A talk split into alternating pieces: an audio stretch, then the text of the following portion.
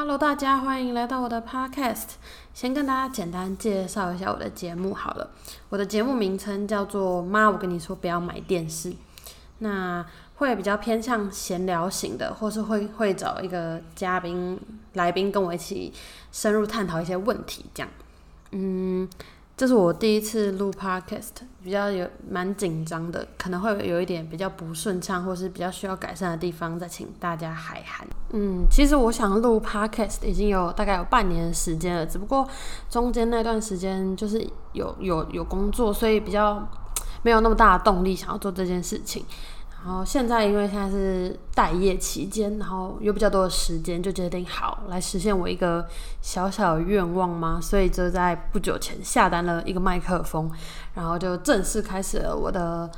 录 podcast 生涯。今天想要跟大家聊聊，就是关于打工度假这件事情。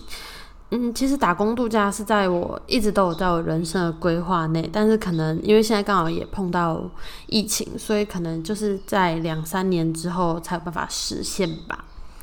但其实对，因为我的人生也没有没有正式打工度假的经验，呃，唯一比较接近的可能就是我大四的时候有在国外实习，然后我实习的地点是加拿大。嗯，那我先跟大家简单介绍一下。我实习的地点，好了，我实习的地点是在加拿大的一个叫做班夫国家公园的地方。在这里的话，冬天你就可以滑雪，然后夏天的话，就是你可以去划船啊、践行啊、看湖。湖就是比较著名的湖的话，就有那个梦莲湖，然后路易斯湖这样。详细的旅游，大家应该网络上应该都有蛮多资讯的。在这里的话，真的是动物，真的是随处可见。就比较常见的话就是鹿，然后我这其实自己也有看过熊，或者那种棕熊，很大只，就是你只要在路上啊看到有很多车子停在路边，通常他们都是看到那些比较不常见的野生动物，所以我看过鹿跟熊，然后因为我工作的范，我工作的地方旁边就是有一座小有一座山丘。据其他工作人员说，他们曾经在那里看过狼，虽然很可怕，但我超级羡慕的诶，可以看到狼我就是没有看到。我朋友说他有一次骑脚踏车，就经过那种森林的时候，就看到有一双眼睛就这样看着他，然后就很快就跑走。那个就是他说他觉得那应该是狼，哦，我真的是没办法想象，我看到狼到底是要兴奋还是要跑走，我真的是不知道。至于为什么会想要去到这么远的地方实习，其实。我当初有一半大概是冲动吧，就听到那个学长姐回来分享说，他们在自己的家里的屋，就是在他们住宿的地方的屋顶就可以看到极光。我就说好，我要去，因为中间还要历经什么面试啊，然后你也要抽签证，所以我想要算啦，反正也不一定会抽到，也不一定会上，所以我就试试看啊。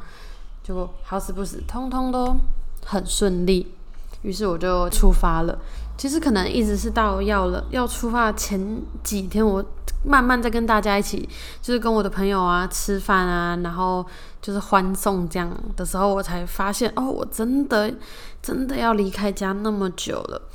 所以这一切可比较像是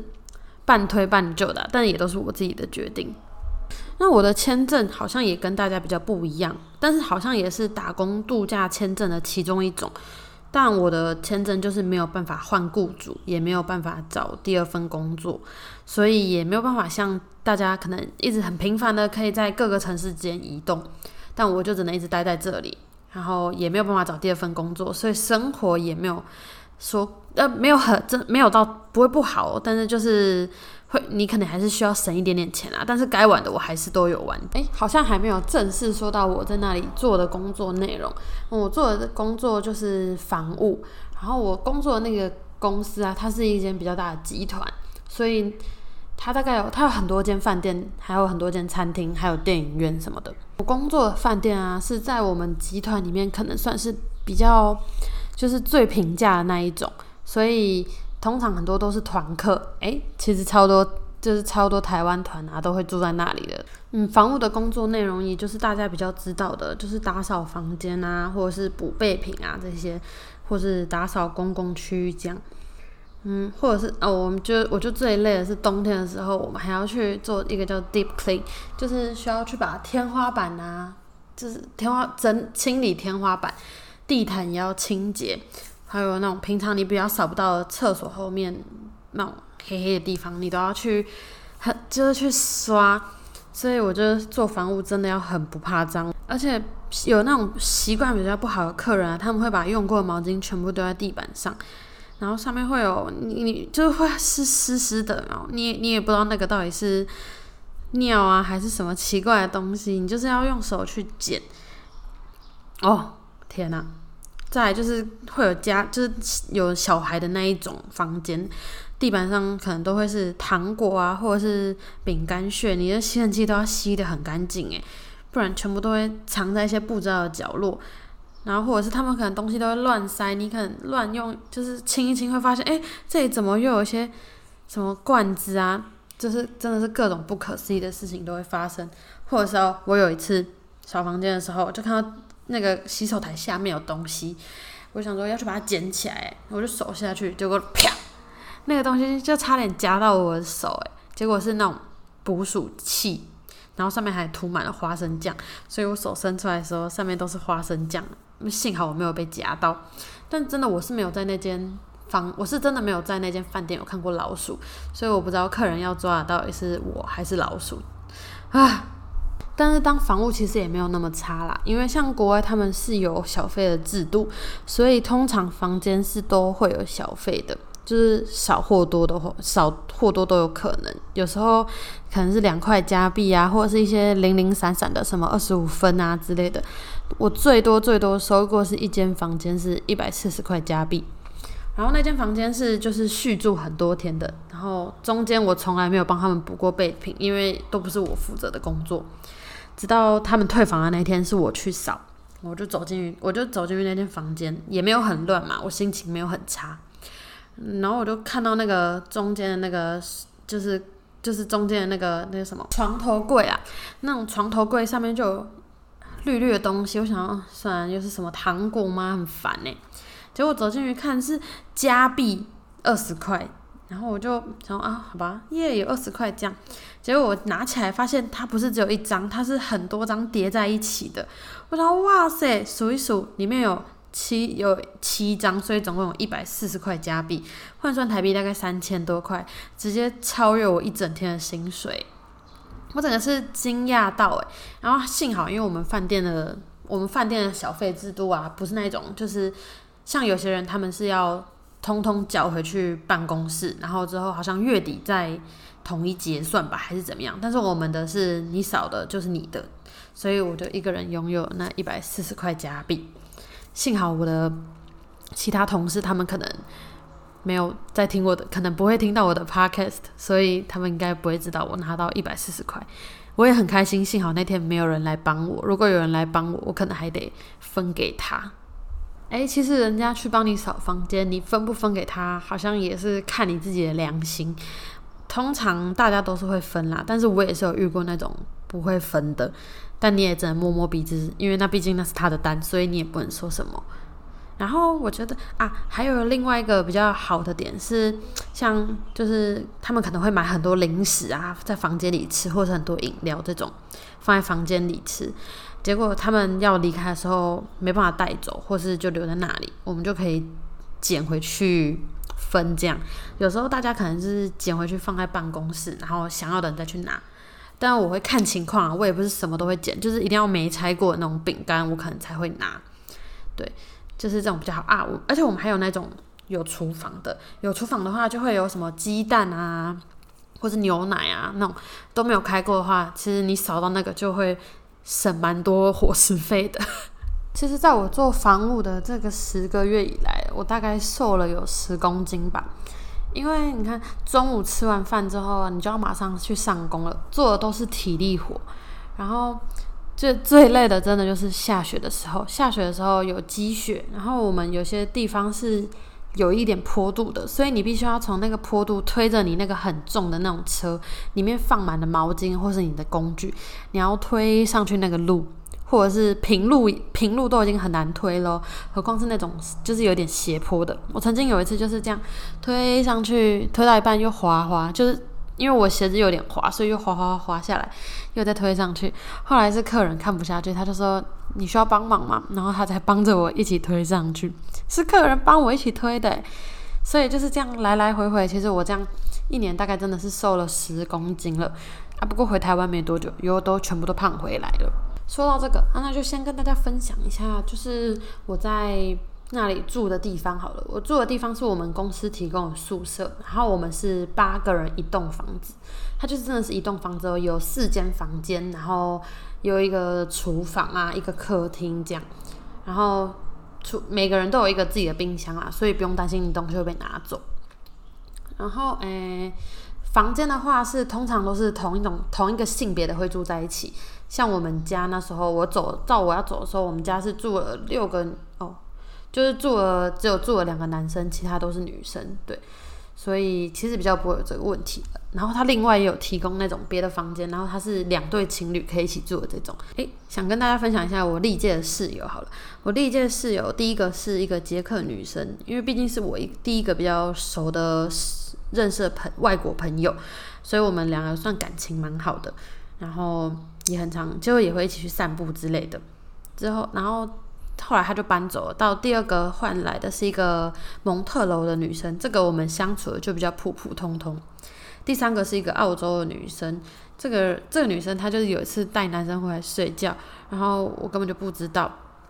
直到早上，因为我隐隐隐隐约约在睡梦中有听到，是到早上醒来，然后因为已经没看到人了，所以我就觉得这到底是梦还是现实？就后后来他亲口有跟我证实说，昨天是真的有人来。然后我就觉得超傻眼，他没有跟我讲就先做这件事情，所以我对他印象没有到太好，但是其实也还还行啦，因为我们俩，因为她是一个很活泼的女生，所以可以接受。好，再就到换换到了第三个室友之后，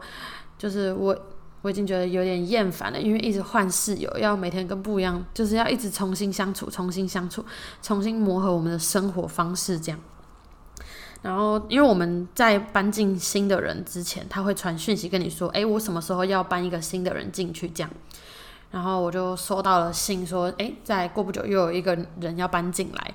我说，我就已经也就已经有点厌烦这种生活了。加上我的房友又跟我说，新搬进来的这个女生啊，是一个 party girl，就。已经是一个彻彻底底跟我生活习惯不一样的人了，所以我就决定写信告诉宿管说我要换房间，我要换去跟我的房跟我的朋友一起住。这样，就在我已经决定好要搬家，然后已经要准备搬过去的时候，有一天我回家打开房门，才发现竟然是一个日本女生呢。然后我就整个哇，怎么会这样？就在我已经准备好要搬走的时候，就来了一个我最想要一起住的日本女生。然后我就哇，就在天人交战之中，我就决定好，我决定继续留下来了。因为毕竟朋友我已经蛮熟的，还多认识一个日本女生也不错啊。之后这个女日本女生就成为了我最后一个室友了，总算就是后来就没有再换了啊，终于。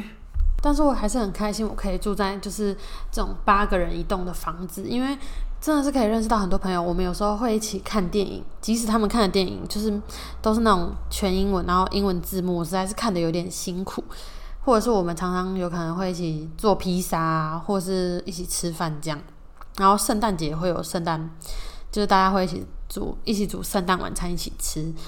嗯，我就觉得，或者是我之前有就是在中间我回台湾一次，然后我就带了凤梨酥给他们吃，他们也吃的很开心。但是饮食习惯真的还是会有很大不同。就算你平常可以这样交换食物，但我觉得建议还是大家跟他们交换比较正常一点的食物。但是正常好像有点难定义。像我之前有一次就是煮绿豆汤，结果他们没办法接受绿豆这种放进甜的地方，他们觉得这种豆类啊，红豆、绿豆应该要做成咸的。然后煮绿豆汤，他们整个就露出一种很咸，就是就呃很咸咸雾的脸。我想哇，手我又被冲击了一次。之后是还有在就是我因为我会煮那种海带汤啊，或者是泡菜炒饭之类的，整个会被他们嫌弃到不行，所以我都会很尽量的跟他们把那种煮饭的时间分开，或是如果有人在楼下的话，我就尽量不去煮饭，因为我怕食物。的味道不一样，他们有时候不能接受，所以这对我来说是一个蛮大的压力。所以就是这就是一点点生活习惯不同，可能比较需要一点磨合，但是基本上大家都是超级好相处。大家就都会哎，我们要去滑雪，你要不要去？我们要去爬山，你要不要去？哎，我们要去超市，你要不要去？就是大家都是这种很有革命情感的这种这种感情，我真的觉得很难得，而且还是跟外国人哎，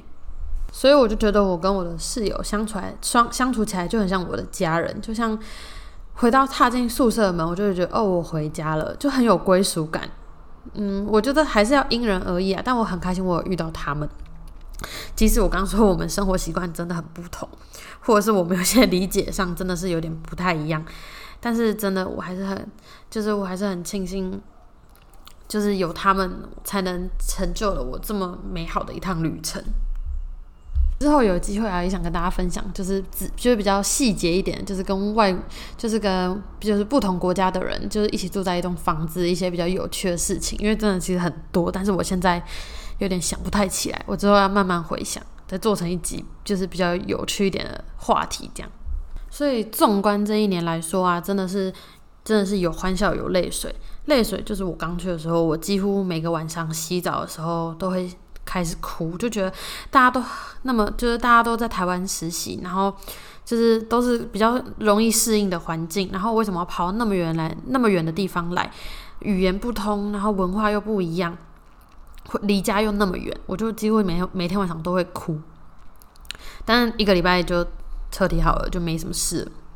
然后真的是再来就是跟大家相处，真的是都很开心。就像我在台湾，我应该不是一个会去酒吧的人，我就觉得比较比较有点压迫感。然后是到了加拿大，我才觉得哇，去酒铺去去酒吧原来是这么放松的一件事情。大家就是真的就是聊天喝酒这样，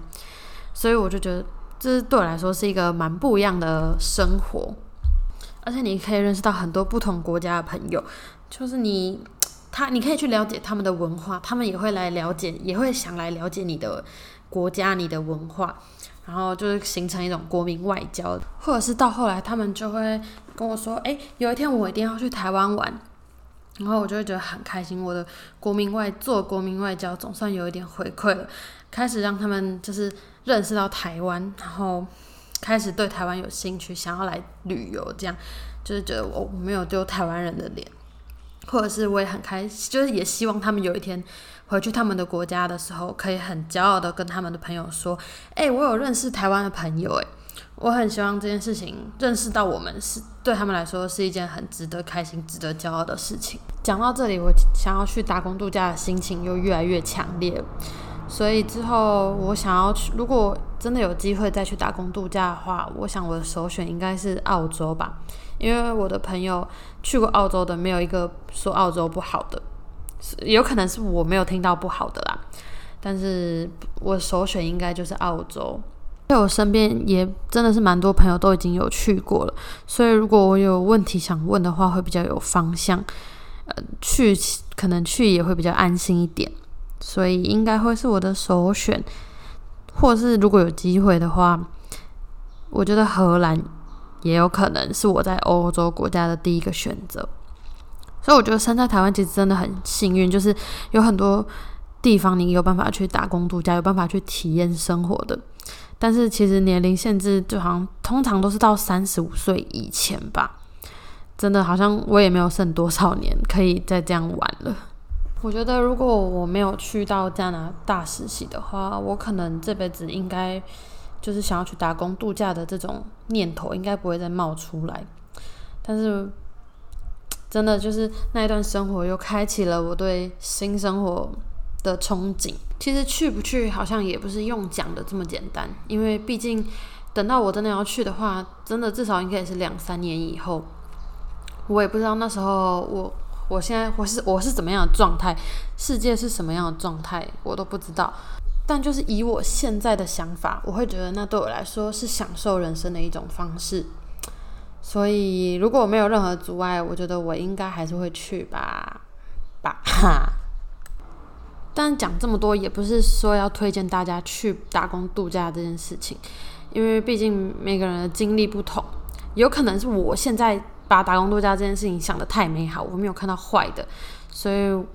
所以大家如果有想去的话，还是要自己斟酌一下吧。嗯，因为网上真的很多文章，就是也有人说会遇到什么不好的雇主啊，都一定坏的一定是会有。但我现在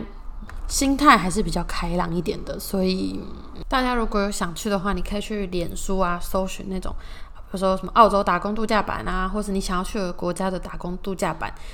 一定会有很多人分享啊，或者是你可以再仔细去研究一下，如果就是打工度假会不会对未来人生会有什么。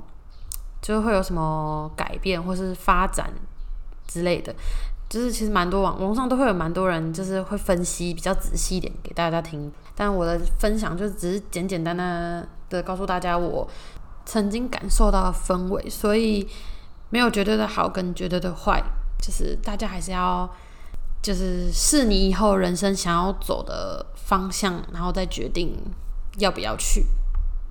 或者是我改天找一个就是从来没有想过要去打工度假的人，来跟我讨论看看他为什么从来没有想过要去，或者是他的顾虑是什么。然后我也可以，就是我们可以互相分析一下，然后让大家参考一下，